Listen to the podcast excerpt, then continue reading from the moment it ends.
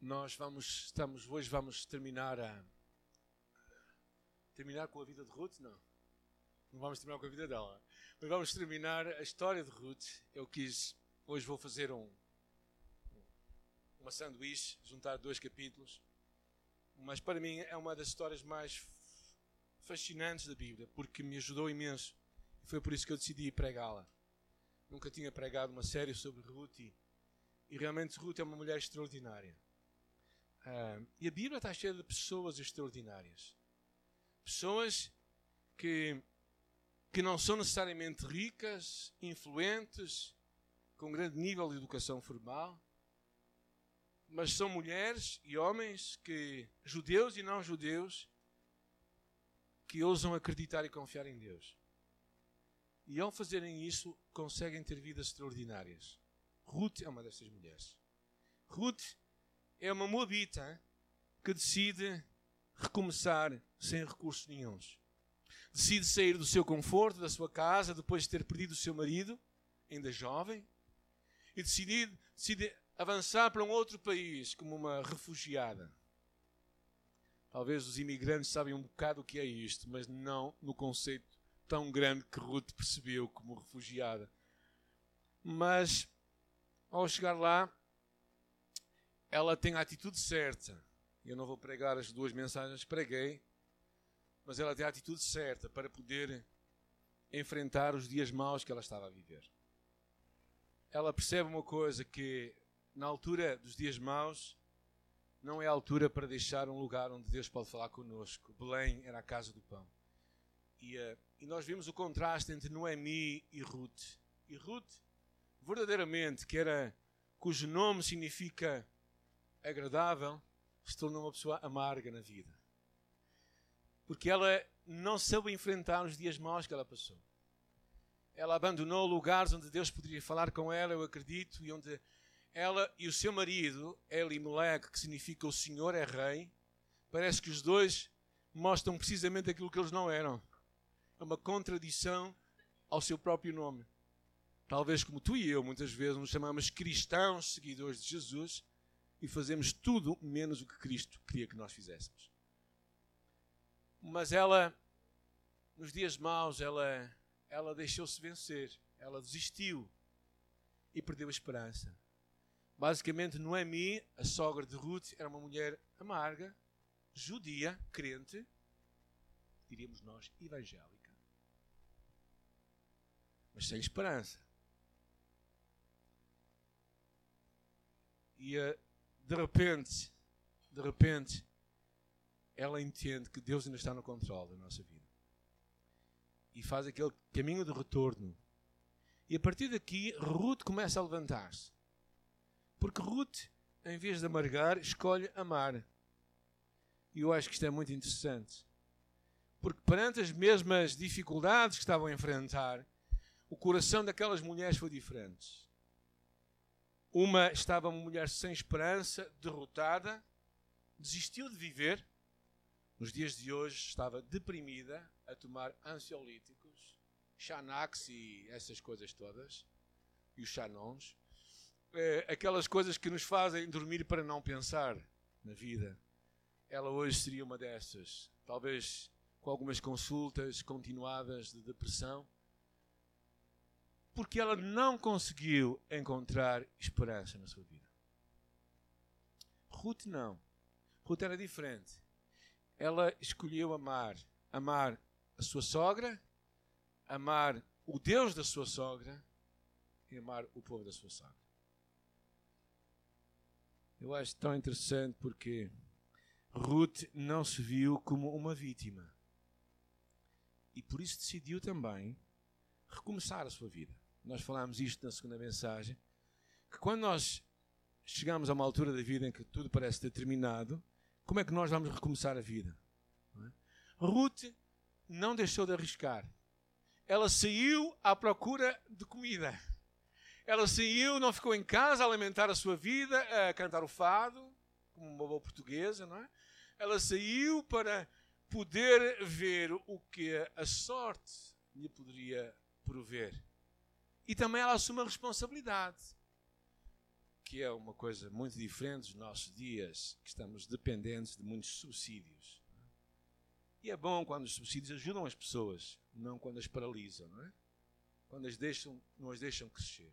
Uma das coisas que mais me alegra na nossa obra social aqui é quando alguém, depois de uns meses ou uns anos de ajuda, vem e nos diz assim: oh, pastor, não preciso mais de ajuda. E temos tido isso várias vezes acontecer aqui. Sabem o que é que significa? Significa que as pessoas assumiram a responsabilidade de, de levar a sua vida e de mudar a sua sorte.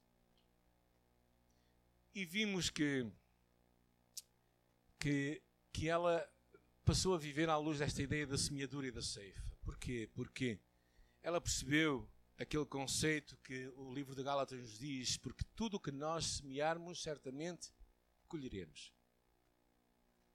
Então ela percebeu isso. Se eu semear bênçãos, eu vou colher. Se eu semear hostilidade, eu vou colher.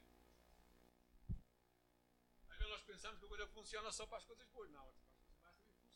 E falámos de David, como é que Deus também puniu David por aquilo que tinha acontecido com ele. Então, o que nós percebemos nesta história, basicamente, até aqui neste momento, é que verdadeiramente, se tu e eu vivermos à luz desta verdade, as nossas escolhas serão cuidadas, ponderadas. Porque vamos entender que, que o que nós semeamos, mais dia ou menos dia, nós vamos apanhar. Hoje vamos falar do caráter de duas pessoas especiais, Ruth e Boaz. E que realmente dão também fundamentos para um casamento feliz e bem-sucedido, eu acredito. Na verdade, ao olharmos para os traços da sua vida, poderemos talvez encontrar como é que tu e eu poderemos ter uma vida como uma pessoa, uma vida extraordinária. Que é o que eu acho que Deus quer para nós. Talvez tu penses, mas qual é a pessoa mais extraordinária que eu conheci? Uma das pessoas que mais extraordinárias eu conheci foi a esposa do Russell, que alguns de vocês cruzaram-se, Margarida. Margarida era uma mulher que veio para Portugal ainda jovem, nos anos 40. Uh, ah, veio servir em Portugal como missionária e, e, ela vivia sozinha com duas outras mulheres, três solteironas nos anos 50. Vocês podem imaginar o que é isso? Vocês não conseguem imaginar, nem eu. Mas realmente eram é curioso, parece que diz a história que as três se apaixonaram pelo mesmo homem. Pelo menos duas delas. Eu conhecia-as bem, bem de perto, a Sara, a Ruth e a Margarida. Ah, Margarida era uma, era uma mulher doce. Era uma mulher que viveu numa família muito pobre, no interior do Canadá, na Alberta. O seu pai trabalhava na manutenção de uma escola bíblica e por isso ela desde pequena foi ouviu histórias acerca da, da fé e de missionários. E Deus colocou no coração dela ser missionária. Soube que em vez de ela vir para Portugal, nos anos 40, 50, ela queria ir para a Índia. Mas quando se apercebeu o que a mulher na Índia poderia ou não poderia fazer, ela desistiu. E veio para a nossa cultura bem latina portuguesa em que a mulher ainda pode fazer algumas coisas, mesmo solteiras. Não é? E naquela altura ela chegou cá e começou a servir em Portugal. Ah, eles sempre foram muito reservados, o Russell e a Margarida. Não tiveram filhos. Casaram já com 40 e tal anos. Mas conhecia de perto, particularmente quando também fomos pastores da igreja em Aldoar. Como jovens, tínhamos muitas ideias para mudar muitas coisas e o Russell e a Margarida tiveram muita paciência para nos aturar e para aceitar algumas mudanças que nós fizemos. Ela ficou, ah, naquela altura, aos 60 anos, teve cancro e ah, fez um tratamento que era possível lá, estamos a falar de 30 anos atrás, não é?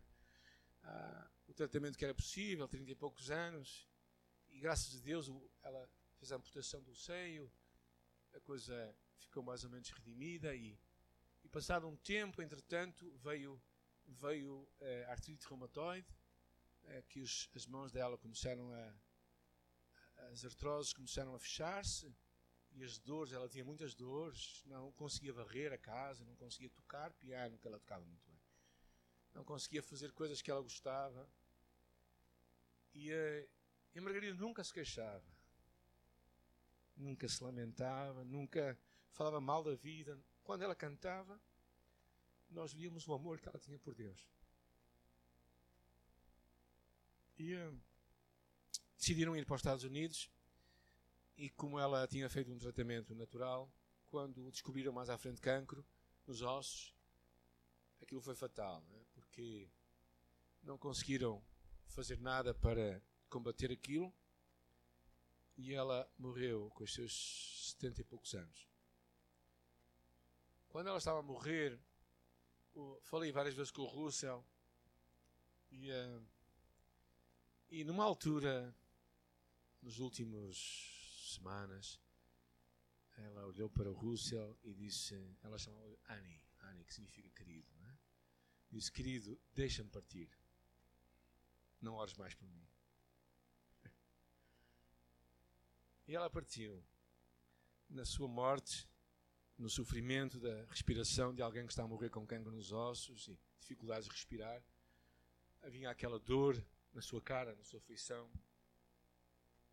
Mas nos últimos momentos, uh, verdadeiramente um, ela foi invadida pela presença de Deus de uma forma incrível.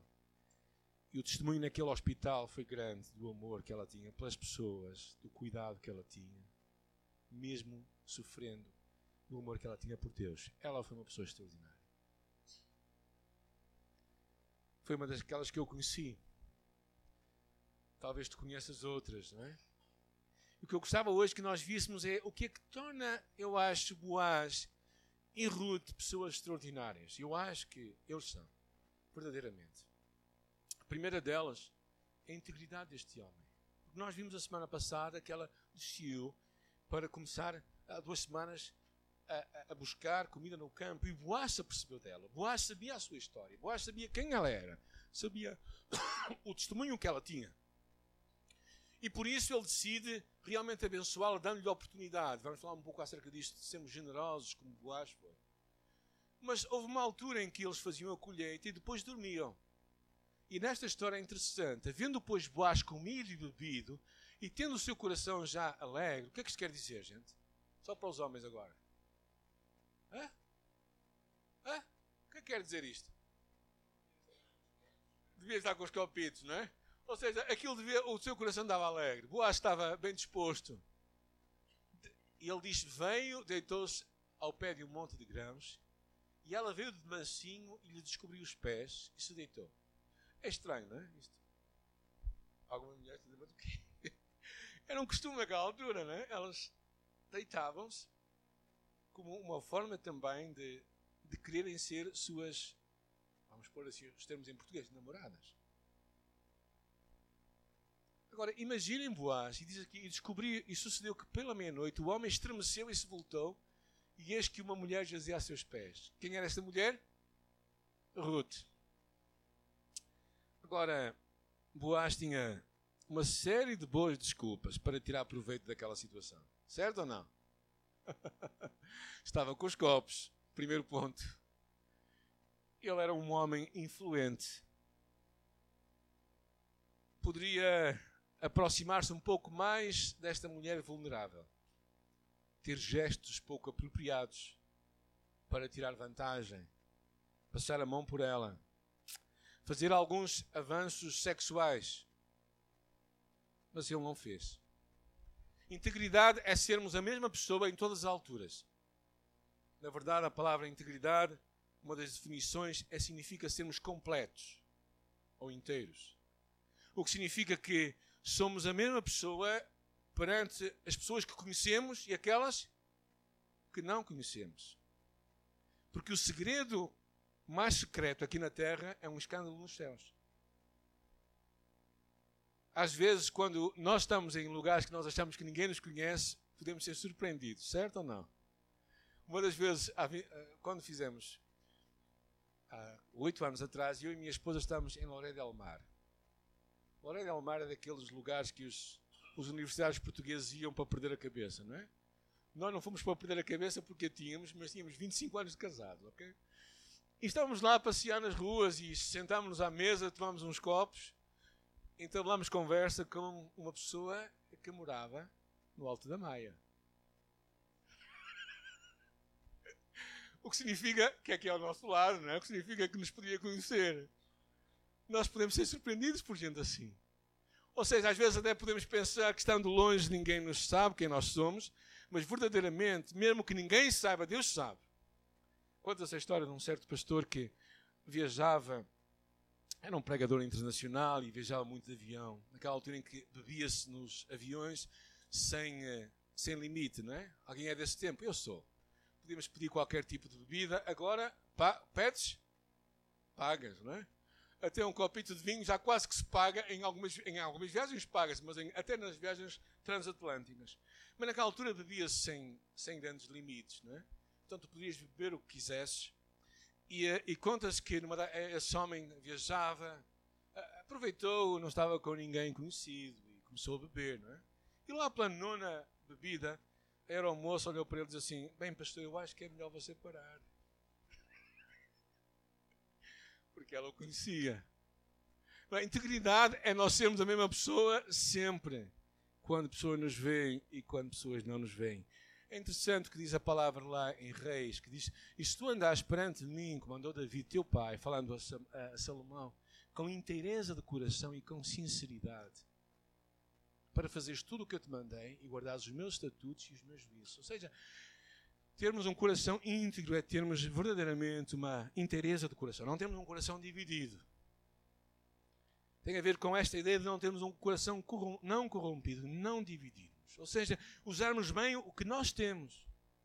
O dinheiro, o nosso corpo, tratar bem as pessoas, independentemente de quem nós somos ou quando estamos acompanhados. Boaz tratou bem Ruth, que estava aos seus pés.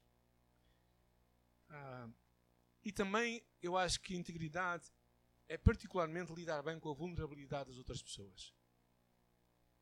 Isto é um assunto, para mim, bastante delicado. Porquê? Porque nós vivemos tempos em que pessoas abusam facilmente da fragilidade de outros. Vivemos isto na nossa sociedade, vivemos isto nos nossos empregos, em que pessoas tiram vantagem da vulnerabilidade de pessoas e as deixam, querem mantê-las na mão. Integridade é nós sermos pessoas inteiras na forma como lidamos com as outras. Ruth, Ruth estava muito frágil, frágil emocionalmente, frágil em muitos aspectos. Boaz poderia querer tirar vantagem, mas ele era um homem íntegro. Pessoas com poder no trabalho, no contexto familiar, no contexto religioso também. Temos ouvido muitas histórias acerca de como pessoas, padres em particular, mas se calhar encontraríamos o mesmo em várias outras instituições evangélicas, abusaram da vulnerabilidade de crianças abandonadas. Integridade é nós tratarmos bem toda a gente. É sermos pessoas inteiras, com um coração não dividido. E é algo que nos pode tornar pessoas extraordinárias. A segunda coisa que eu vejo em Boaz é a generosidade de Boaz. Nós sabemos isso, né? falámos um pouco dela e levantando-se ela a colher boaz, deu ordem aos seus moços, dizendo: Até entre as gavelas deixei a colher, e não a censureis. Deixei que ir alguns punhados, e deixei-os ficar para que elas comam, e não arrependais. E ela estava apanhando naquele campo até à tarde, e debulhou o que apanhou, e foi quase um mefá de cevada. Ou seja, ele foi generoso, ele vendo-a, sabendo a história daquela mulher, e ele decidiu abrir mão e ser generoso. Ou seja, em vez de deixar somente que ela apanhasse os restos, ele disse: Olha, deixar aqui algumas coisas a mais para que ela coma. Ou seja, perante a necessidade alheia, em vez de ser uma pessoa miserável, ter um coração largo e generoso. Significa ter um coração hospitaleiro. Generosidade é a virtude em que a pessoa tem quando acrescenta algo ao seu próximo. Generosidade é o hábito de dar livremente, sem esperar nada em troca. E tu dares sem contar que vais receber alguma coisa daquela pessoa. E sabemos que a Bíblia fala muito disto, gente. A Bíblia fala muito disto, fala no sermão profético quando o rei dirá aos que estiverem à sua direita: Vinde, benditos do meu Pai, possuí por herança o reino que vos está preparado desde a fundação do mundo. Porque tive fome e deste-me de comer, tive sede e deste-me de beber, era estrangeiro e me hospedaste, estava nu e me vestiste, adoeci e visitaste-me. Estive na prisão e me foste ver. E os justos vão, os justos vão, vão perguntar, dizendo: Senhor, quando é que nós te vimos com fome? Te demos de comer, com sede e te demos de beber? Te vimos estrangeiro e te hospedamos, ou nu e te vestimos? E quando é que estavas enfermo, ou na prisão e te fomos ver? E o rei lhes dirá: Em verdade vos digo, quando fizeste um destes meus pequeninos, a mim o fizeste. A importância de sermos generosos é uma coisa real na Escritura. Na verdade, Hebreus diz que não vos esqueçais da hospitalidade, porque por ela alguns, não o sabendo, hospedaram anjos. Já hospedaste anjos? Se calhar não sabes. Até o fizeste. Mesmo que não tivesse hospedado anjos, tu foste um anjo para alguém. Então a Bíblia nos chama a sermos pessoas generosas. Uh, implica sair da nossa zona de conforto, fazer ajustes à nossa vida para podermos fazer o bem aos outros. Como na história do bom samaritano.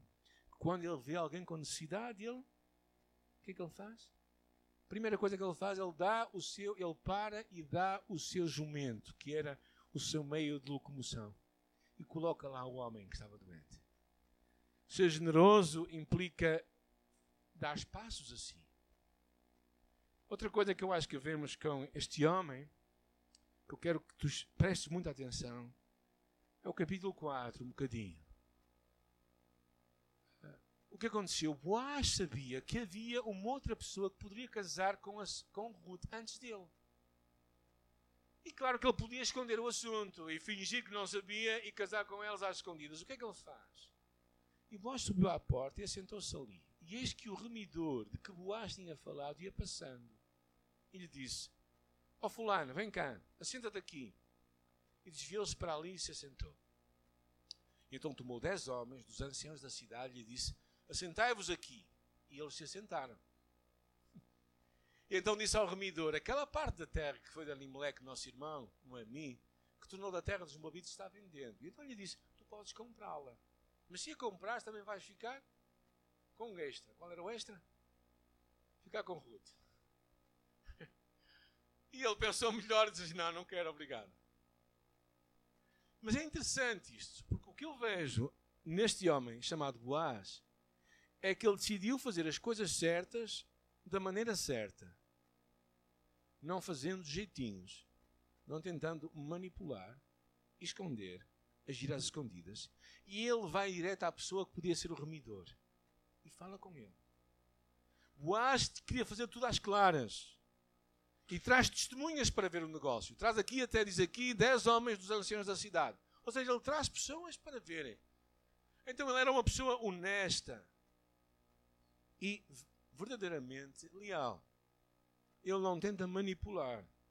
Ele assume compromissos sem uma agenda escondida. Certo jovem foi um homem sábio pedir conselhos. O homem sábio disse que só queria saber uma coisa. Ele propôs uma situação imaginária. Imagina que tu não serias apanhado por ninguém, nem ninguém sairia prejudicado. Ninguém iria perder nada. Será que tu mentirias por 50 euros?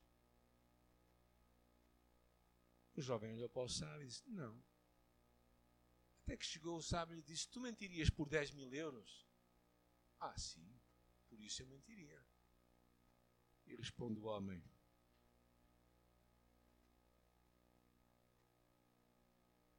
Eu sei que tipo de pessoa tu és. Estou apenas tentando saber o teu preço. Ou seja, sermos leais e honestos é nas grandes e nas pequenas coisas. Naqueles momentos em que só nós vemos e ninguém nos vê quando estávamos a regressar do nosso tempo sabático em Peniche, parei lá. Peniche tem muito vento. Confirmam isso, não é? E naquela altura em que abri o meu carro, a porta do meu carro foi um bocadinho mais do que deveria. Um bocadinho não, quer dizer, o vento empurrou para lá. E o que é que foi que aconteceu? Imaginem. Bateu num carro que estava ao meu lado. Um carro já bastante amassado em várias partes. E eu poderia, olhei para um lado, não vi ninguém. O que é que deveria fazer? O que é que poderia fazer? O que muita gente faz, que é, bem, já que o carro está assim tão machucado, não vale a pena fazer nada. O melhor é ir-me embora. Ou poderia esperar ali dois minutos ou três só para aliviar um bocadinho a consciência e vendo que ninguém vinha, ir-me embora. É? Bem, decidi colocar um papel não é, com o meu nome, com o meu telefone e depois recebi uma chamada. Imaginem para quê? Para pagar, para ajudar a pagar a conta. E pronto, e foi interessante, foi interessante, falei com o rapaz. Uh, e ele, não, ele não pediu muito dinheiro. Ele disse: Ó oh, oh, oh, senhora, isto, o meu carro já está muito amassado, então se puder ajudar, assim, então eu vou, vou mandar uma oferta, enviei-lhe 50 euros. Eh, não fiquei mais, fiquei mais rico com menos 50 euros, porque senti que fiz o que tinha que fazer. Honestidade é sermos pessoas, realmente sermos autênticas. Tenho uh, tido algumas situações em que pessoas me têm dado dinheiro a mais quando dão o troco. Né? E nós podemos dizer que foi uma oferta de Deus, mas não. Sermos pessoas honestas é verdadeiramente fazermos o que temos que fazer toda a gente olhar para nós. E mesmo que ninguém olhe, Deus sabe. E nós vamos ser maiores sendo pessoas honestas e não menores. Um outro princípio que eu quero falar convosco, estamos, temos mais dois para falar. Este aqui é a ideia de assumir os compromissos publicamente, que eu acho interessante. Eu não costumo naquela altura que os compromissos fossem selados. Boaz disse aos anciãos e a todo o povo: Sois testemunhas de que tomei tudo quanto foi de Elimelec e da mão de Noemi, e de que por, porque também eu tomo por mulher a Ruth, a Moabita. Ou seja, ele, ele pega e diz assim: Eu assumo um compromisso hoje perante vocês, líderes nesta cidade, que eu vou cuidar de Ruth. Eu me caso com ela. Eu assumo publicamente o meu casamento. No momento em que as pessoas acham que tudo deve ser privado, eu acho que há muitos compromissos que têm que ser tornados públicos e o casamento é um deles. O casamento é algo que tem que ser testemunhado diante das pessoas. É? Gênesis fala claramente disto: deixará o homem seu pai e sua mãe e se unirá à sua mulher e serão os dois uma só carne. Mas eu penso que também, além do casamento, não é que nós claramente vemos nas Escrituras. Ou seja, para mim, o casamento é algo que tem que ser tornado público. Não pode ser algo que dois dois pombinhos decidem fazer, não é? Na gaiola. Não. Tem que ser algo diante de toda a gente. Tem que ser assumido. Um casamento. Ou seja, essa história de união de facto, claro que são, são factos, a união. Mas eu acho que a Bíblia nos encoraja a fazermos algo público. A segunda coisa que eu quero falar é acerca do batismo. É? O batismo também é algo público. Porquê que as pessoas são batizadas? São salvas por ser batizadas? Não. Elas já eram salvas antes de ser batizadas. Senão, não é o batismo que as vai salvar. Mas o batismo é algo que nós temos que fazê-lo para assumir publicamente a nossa fé. Para perante os outros verem quem nós somos. Aqui, a história do, do Filipe de Eunuco, que ia caminhando pela estrada. É? E no caminhando chegaram ao pé de alguma água e disse Eunuco, eis aqui água que impede que eu seja batizado. E disse Filipe, é lícito se queres de todo o teu coração respondendo: Creio que Jesus é o Filho de Deus. Ambos desceram e foi batizado. Claro que esta não é a passagem que melhor explica que foi uma coisa pública. Claro que foi público. Não estava ali muita gente naquela altura, só eles dois, verdade? Mas há outras passagens que mostram claramente que isto era algo feito para dar testemunho da sua fé. Mas há outra coisa que eu quero ainda falar, está bem? A fé é pessoal, mas não é privada. E talvez aqui levante algumas bandeiras. Eu acho, sinceramente, que a fé que tu e eu temos é uma coisa que tem que ser pessoal, individual. Não é uma coisa coletiva. Mas é algo que tu também não podes esconder. É algo que tu não podes guardar para ti. E dizes, eu tenho a minha fé e é uma coisa que eu faço, ninguém tem que saber. Eu acho que há uma série de passagens que eu estava a pensar que falam claramente acerca da importância de nós assumirmos a nossa fé. Não temos que andar com trombone, toda a gente dizendo: Ah, eu sou seguidor de Jesus Cristo. Eu lembro-me eu lembro de um homem que andava numa bicicleta e que ia pregando enquanto andava na bicicleta. Não é? Ele morava por acaso aqui em Nemesim, mas ele ia lá para os lados até de Aldoar e tudo. O homem era, era demais. Havia um outro que tinha um, um daqueles megafones, mas com a, a caixa e que, então pregava. Enquanto as pessoas tinham que aguardar o, o comboio, elas tinham que ouvi-lo. Bem, eu não sei se ele fez. Ele assumia a sua fé. Eu acho que temos que falar da nossa fé publicamente. Não falo necessariamente assim, porque acho que devemos pensar o que é que, o que, é que fará se eu falar assim da minha fé. Será que vou atrair ou será que vou afastar? Então acho que a Bíblia nos fala a sermos sábios, mas claramente fala acerca de confessarmos diante dos homens a nossa fé. Então, termos momentos em que a nossa fé é publicamente assumida. E, e, e Mateus fala disso. Uh, Apocalipse diz assim: Conhece as tuas obras, falando a uma igreja, que ponho diante de uma porta aberta e ninguém a pode fechar. Tendo pouca força, guardaste a minha palavra e não negaste o meu nome. E Mateus 24 também fala de que nós seremos atormentados seremos odiados por todas as nações por causa do seu nome. Gente, eu, eu não creio que esteja muito longe de acontecer. Com a, a forma como os movimentos estão a levantar, aqueles que pensam de uma forma diferente, mais tradicional, são chamados quadrados e, e caducos e ultrapassados. Acho que precisamos de assumir a nossa fé. Não ter medo daquilo que nós acreditamos e publicamente assumir. E a última característica que eu quero falar acerca de Ruth, porque tenho uma grande apreciação para esta mulher, que era uma mulher virtuosa. Boaz notou isto nela. Boaz olhou para ela e disse assim: Bendita sejas tu Senhor, minha filha, porque melhor fizeste esta tua última benevolência do que a primeira, pois nenhum após nenhum dos jovens fostes, quer pobre, quer rico. Ela era uma jovem. Era uma mulher nos seus 30 anos, se calhar, bonita. Não tinha razão para se meter com um velho. Boaz seria um velhote. Mas ela tinha virtudes no seu coração, muito maiores. Era uma, uma mulher diferente. No versículo 9 lemos que ela era uma mulher humilde. Ou seja, ela não tem uma postura altiva ou amoral. Ela tem um espírito diferente. Alguém disposto a cuidar da sua sogra, que não é pera doce, não é? Até mesmo comprometendo o seu futuro. E numa situação vulnerável, ela não justificou a sua vulnerabilidade entregando-se. Era uma mulher com valores, com princípios. Mulher virtuosa.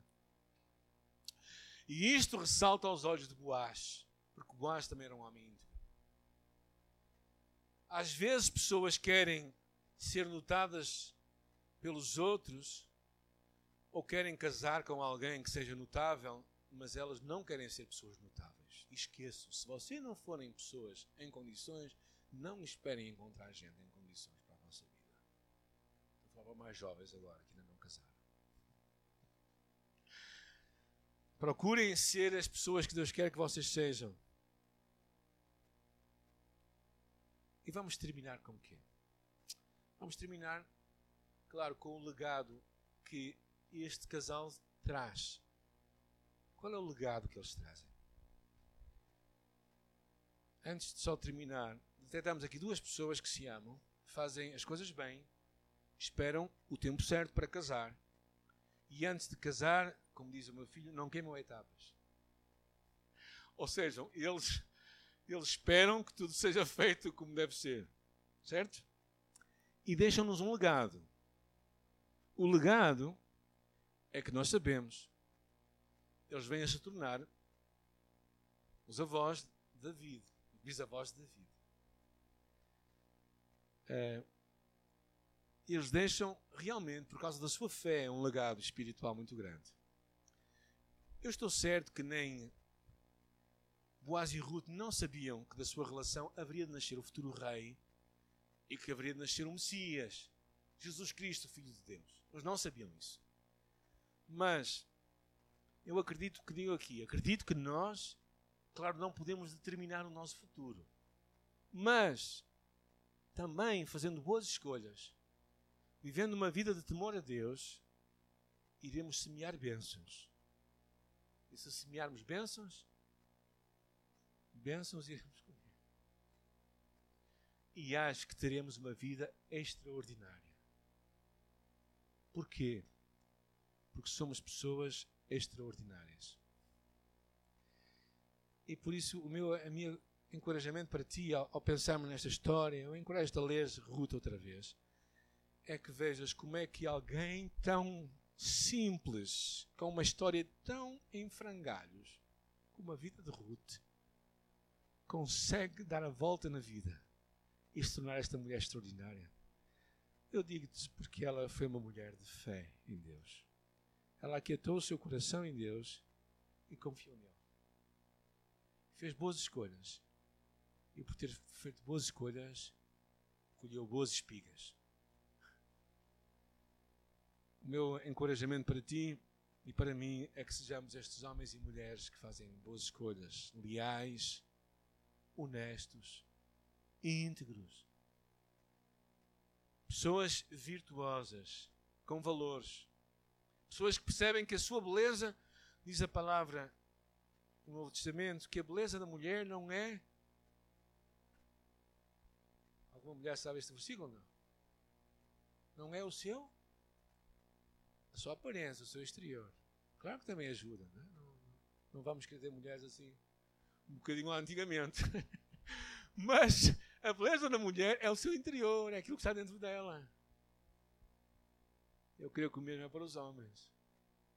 Sermos pessoas extraordinárias é sermos cá dentro pessoas que, que mostram valores quando ninguém vê. Porque aí Deus vai ser a tua testemunha. E se a tua testemunha é Deus, a recompensa virá dele.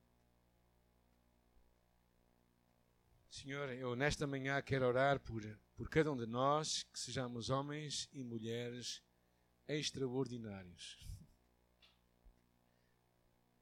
Que não vamos comprometer a nossa caminhada contigo por qualquer